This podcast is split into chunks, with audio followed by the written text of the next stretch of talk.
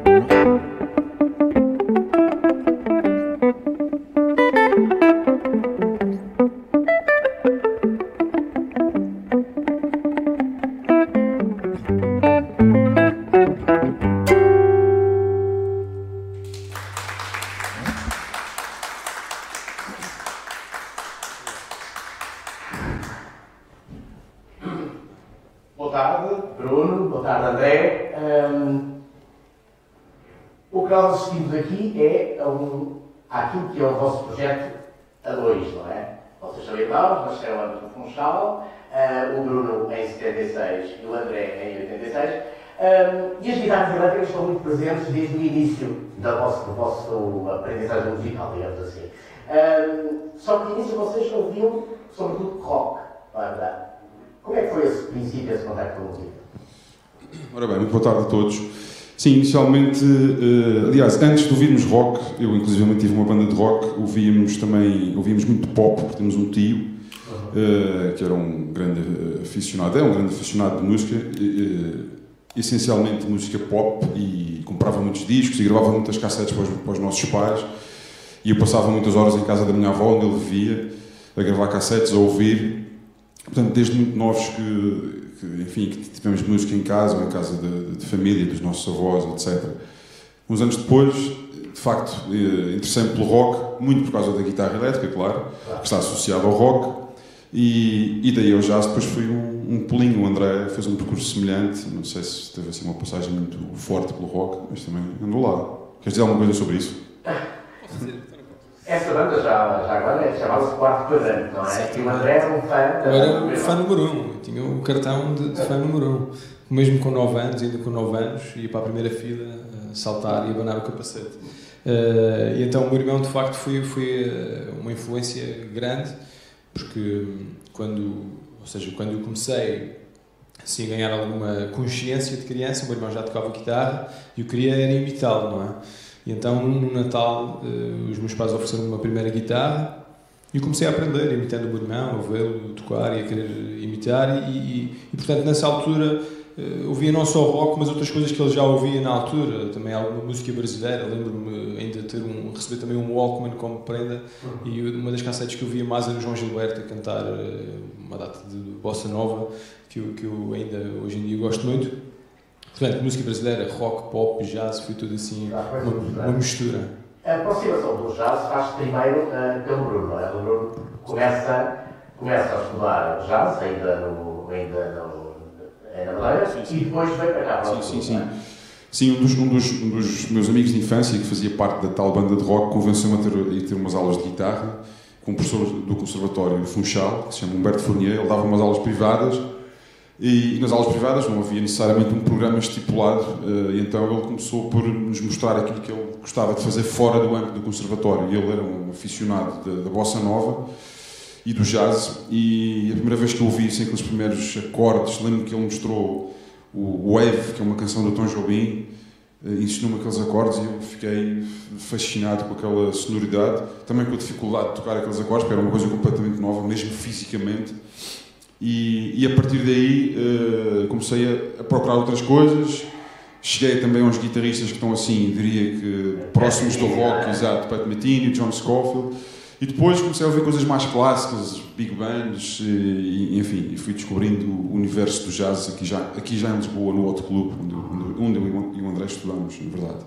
Claro. O André depois acaba por vir mais tarde também para o Lotte, ou seja, o Lotte é uh, um elo como nós dois, em termos de aprendizagem. Sim, sim, eu, eu, ainda comecei também na Madeira, porque na altura, uh, na minha altura, já havia um, um, protocolo entre o Conservatório da Madeira e o Hot Club, em que todos os fins de semana havia professores do Hot Club que iam dar aulas lá ao Conservatório, dois ou três professores, e eu entrei num desses.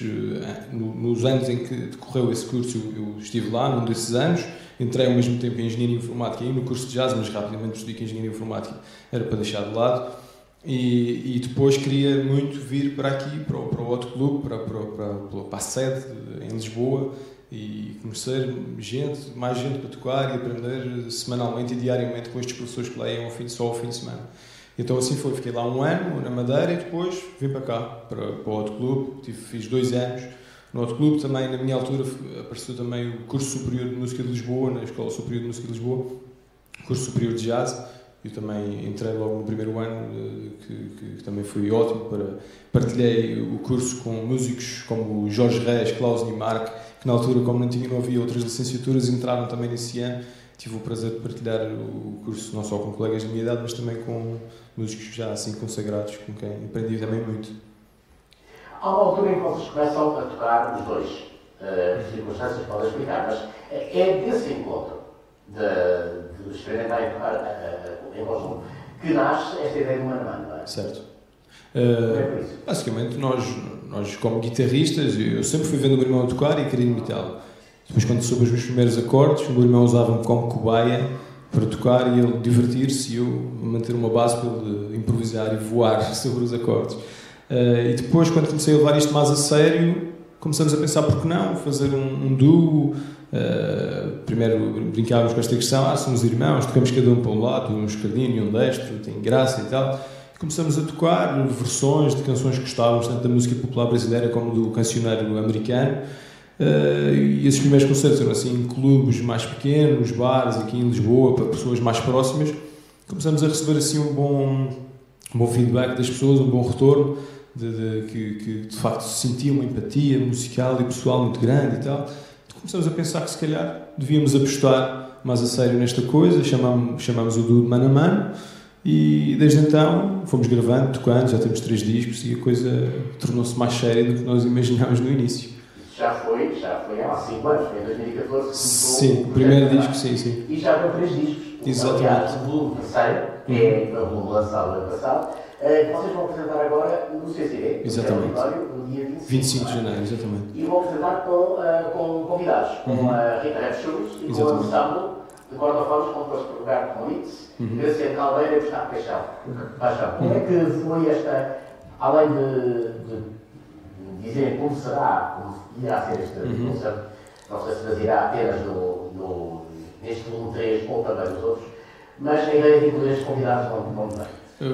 O concerto uh, será maioritariamente sobre o volume 3, mas nós já tínhamos falado desta possibilidade de, de- de ter. Nós no primeiro disco tivemos convidados, é- mas era uma secção rítmica que nos apoiava com trabalho e bateria, mas depois decidimos que a nossa força era o duo e quisemos apostar só no duo. E, mas sempre pusemos a hipótese de pontualmente ter alguns convidados, uma voz, ou esta coisa dos cordofones madeirenses, esta exploração que nós fazemos, uh, se calhar ter assim um, mais pessoas a tocar cordofones, quem sabe uma orquestra, quem sabe um ensemble, um mini ensemble, como vai acontecer neste concerto, ou sei lá, pusemos sempre essa hipótese. E, e num concerto que fizemos há cerca de três meses, no, no- em outubro, no, no Funchal, no Teatro Municipal Baltasar Dias, quisemos fazer algo diferente, porque é, porque é um sítio, é, o Funchal, nós vamos lá regularmente, fazemos concertos, as pessoas eh, já nos conhecem bem, mas quisemos fazer uma coisa especial, um concerto especial.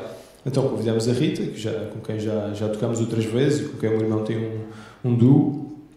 E, eu sugeri também esta hipótese de convidarmos três amigos nossos que tocam cordofones e fazermos alguns arranjos para dois ou três temas em que temos estes convidados.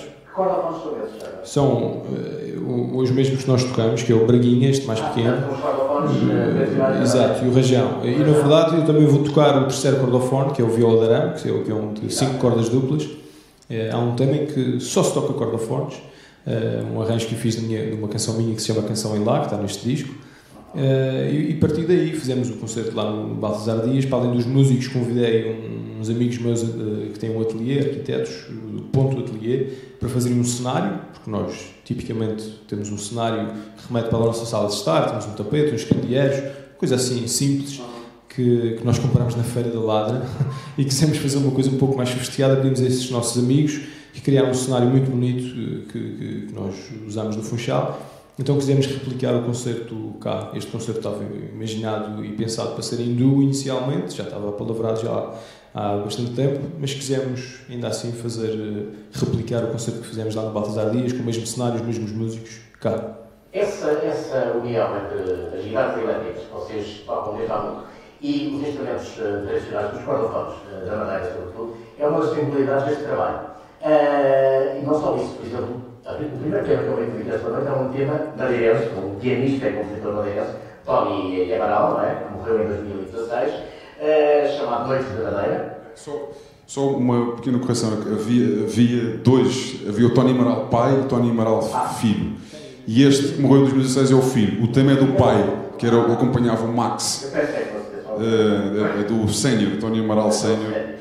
Eh, desculpa. Então, o tema está muito antigo. É, não é, sim, é, é, qualquer dos modos, é uma ligação coloca à madeira em termos de composições e também de aproveitar aquilo que é a herança eh, musical tradicional, tradicional ou não tradicional, do, do, da não é? Sim, sim eh, juntamos essas duas vertentes, de facto, ou seja, de alguma maneira homenageamos uma geração de músicos muito importante para, para a música na Madeira, e não só, porque alguns deles estavam radicados aqui em Lisboa. Eh, o caso do Max, o, o Tony, Tony Amaral, Helder Martins, que era um pianista também, Carlos Menezes, grande guitarrista, que também morreu há uns 10 anos, cerca de 10 anos. E, e, e outra maneira, obviamente, de, de nos ligarmos à, à, à nossa terra é usar os, os cordofones ainda que em alguns temas que não, são não foram necessariamente idealizados ou concebidos para tocar em cordofones tradicionais. Sim, sim. Uh, o último tema que vamos ouvir aqui é uh, Valsa para Canto e Tromundo Vasconcelos. Certo. E aí sim, aí já vamos ouvir os cordofones. Vamos ouvir, sim. Muito obrigado. Uh, obrigado, André. Obrigado, Bruno. Obrigado. obrigado a todos os que estiveram aqui a assistir, ou estão ainda a assistir, via Facebook e hoje estão a assistir na sala. E até o próximo encontro no auditório do público. Vou fazer aqui uma afinação rápida.